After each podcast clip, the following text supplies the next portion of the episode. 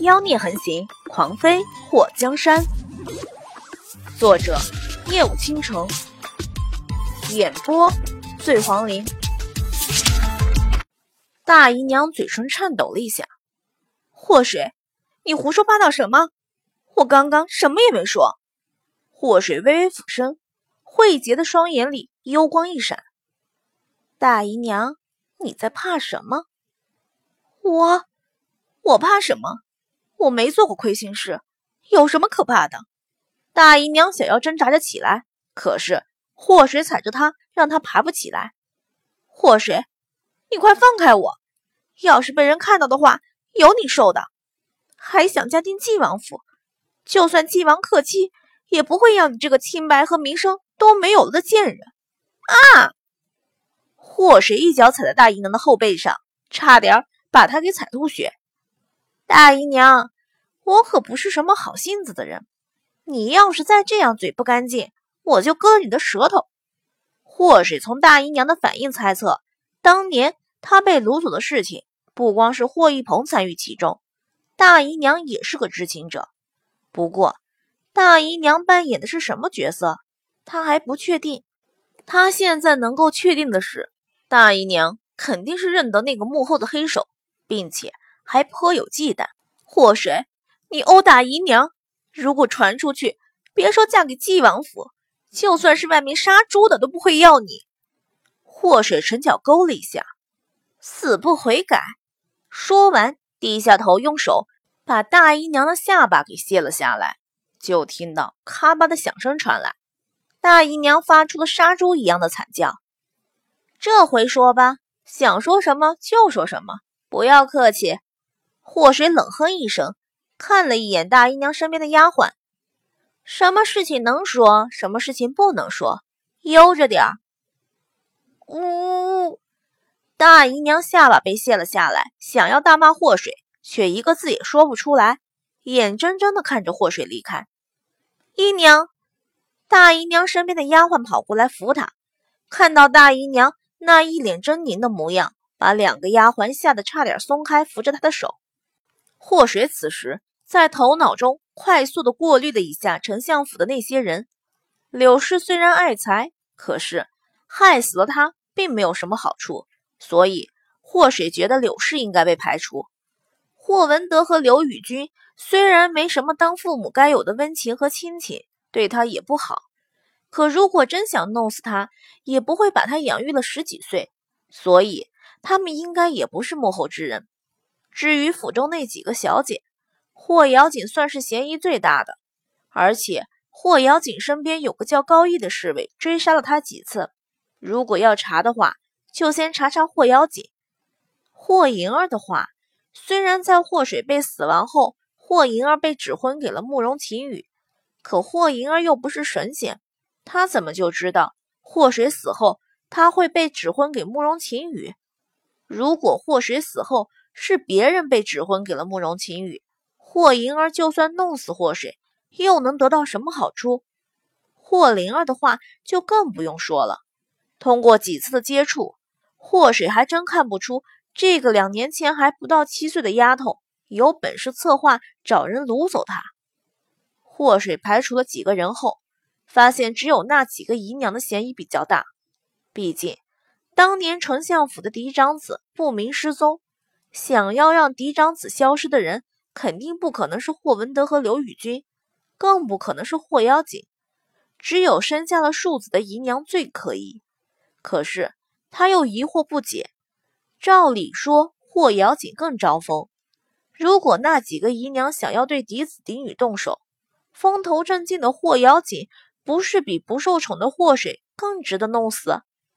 突然，霍水看到远处有个熟悉的人影。快速的闪过，他眉头一动，跟了上去。没看错的话，那人不是霍玉鹏身边的啤酒吗？整个御前院都烧成了灰烬，这个二公子身边的红人竟然毫发无损，看样子有古怪。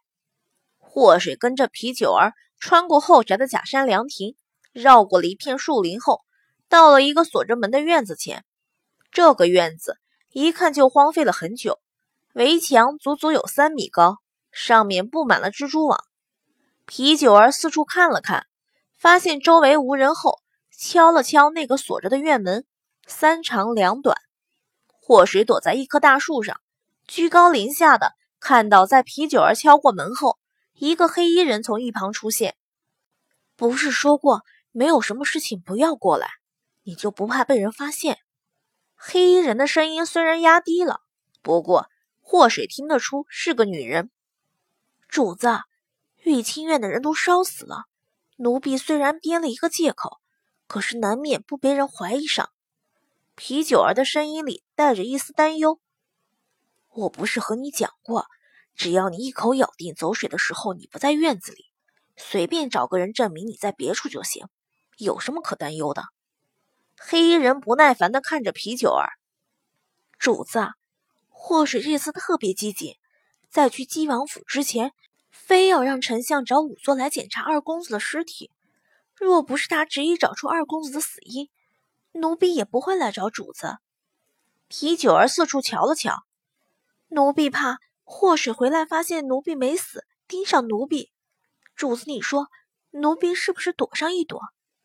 祸水眼眸一眯，看那黑衣人脚步微微的动了一下，他全身凝聚气力，觉得那黑衣人。等下，估计要杀人灭口。电视剧看的多了，这剧情预知的能力也变强了。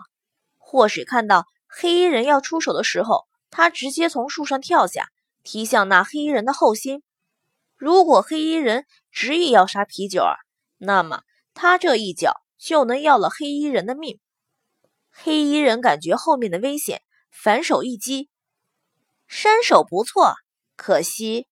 祸水和黑衣人打在了一起，看到啤酒儿站在一旁吓傻了，不由得嘴角浮现了一抹冷笑。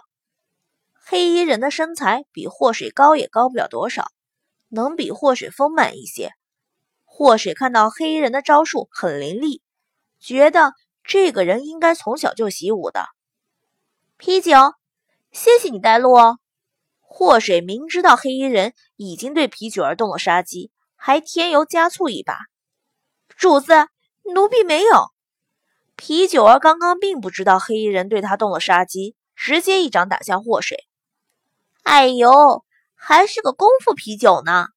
祸水一对二，并不吃力，很久没松筋动骨了，感觉挺爽。先制住他！黑衣人一发话，和皮九儿两个一起攻击祸水。祸水脑子转了转，这黑衣人说制住他，而不是杀了他。这里面好像有什么猫腻，要不要赌一下试试？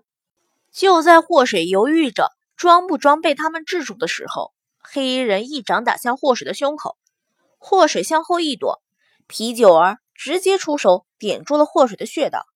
主子抓住了！啤酒儿邀功似的看着黑衣人，黑衣人胸口的呼吸有些急促，刚刚和祸水动手，他也使出了全身的力气。带着他跟我来。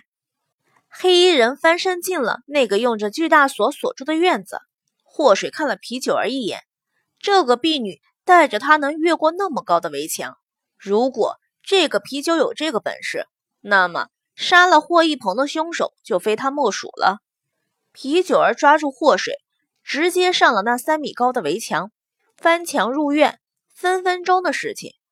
祸水眼眸一沉。这个丫鬟的轻功竟然这么好，果然是真人不露相。如果刚刚他不出手，不知道那个黑衣人能不能真的杀掉这个啤酒儿。被啤酒儿带进了这个丞相府荒废了多年的宅院后，祸水的目光四处打量。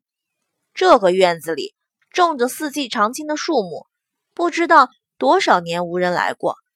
院子里的地面上是厚厚的积雪，积雪上面。覆盖着一层黑色的灰尘，丞相府竟然还有这么一处地方。